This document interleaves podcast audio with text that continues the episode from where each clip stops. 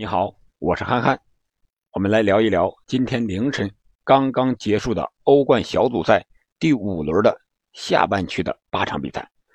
八场比赛只有一场平局，我们就从这场平局开始说起，就是曼联客场挑战亚特兰大。本场比赛，C 罗分别在上半场补时和下半场补时两个进球，帮助曼联。二比二战平了亚特兰大，C 罗的两个进球非常的漂亮，特别是第二个进球，在大禁区前沿一脚凌空的抽射，直打球门的死角，守门员无奈只能看着曼联绝平了比赛。此时时间已经来到了九十一分钟，可以说 C 罗又一次拯救了曼联，拯救了索帅。此役的表现来看，C 罗完全看不出来已经是三十六岁的高龄了。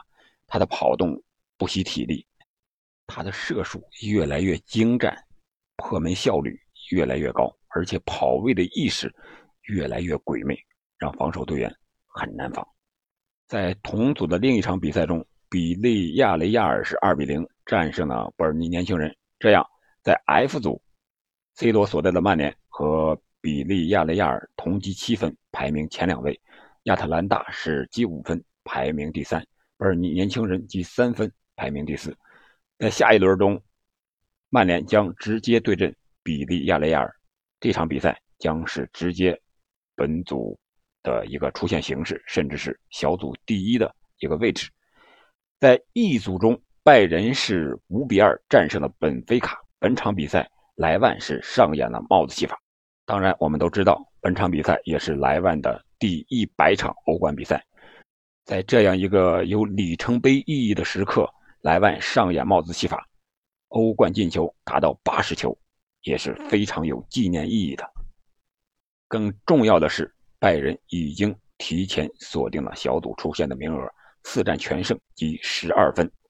另外一场比赛，巴萨是一比零战胜了吉夫迪纳摩。这样，巴萨是积六分，排名第二；本菲卡积四分，排名第三；吉福是排在第四位。下一轮，本菲卡和巴萨将直接对阵，将决定小组赛另一个出线的名额。在 G 组中呢，是沃尔夫斯堡二比一战胜了萨尔斯堡红牛，里尔二比一战胜了塞维利亚。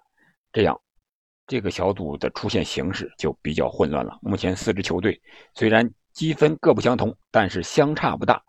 萨尔斯堡红牛是积七分，排名第一；沃尔夫斯堡和里尔是同积五分，排名二三位；塞维利亚积三分，排名第四。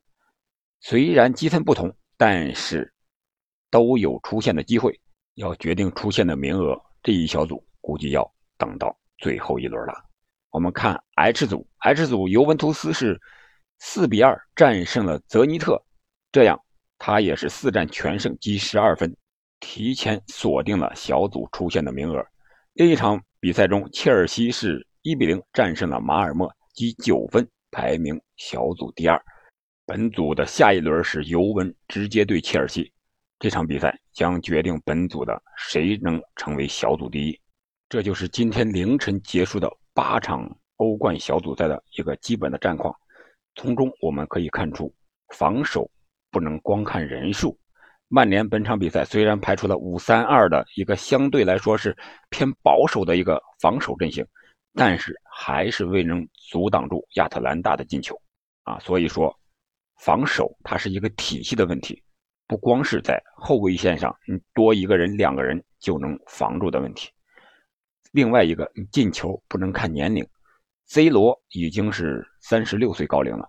但是还能在比赛最后的加时阶段进行绝平的进球，你说 C 罗年龄大了跑不动了吗？他跑动的比一般人还要多，而且射门的时候还是那么有力量，那么的精准。所以说年龄不是问题。另外最大的看点，我觉得就是拜仁，拜仁呀，他喜欢送给别人五仁月饼，又进了五个球。本场比赛确实，现在的拜仁太强大了。好的，关于本轮欧冠小组赛的下半区的八场比赛，我们就简单聊这么多，只是进行一个简单的播报。等时间允许了，我们再看看拜仁为什么这么稳定和强大，为什么曼联总是能够在绝境中绝平或者是绝杀？难道仅仅是因为有 C 罗吗？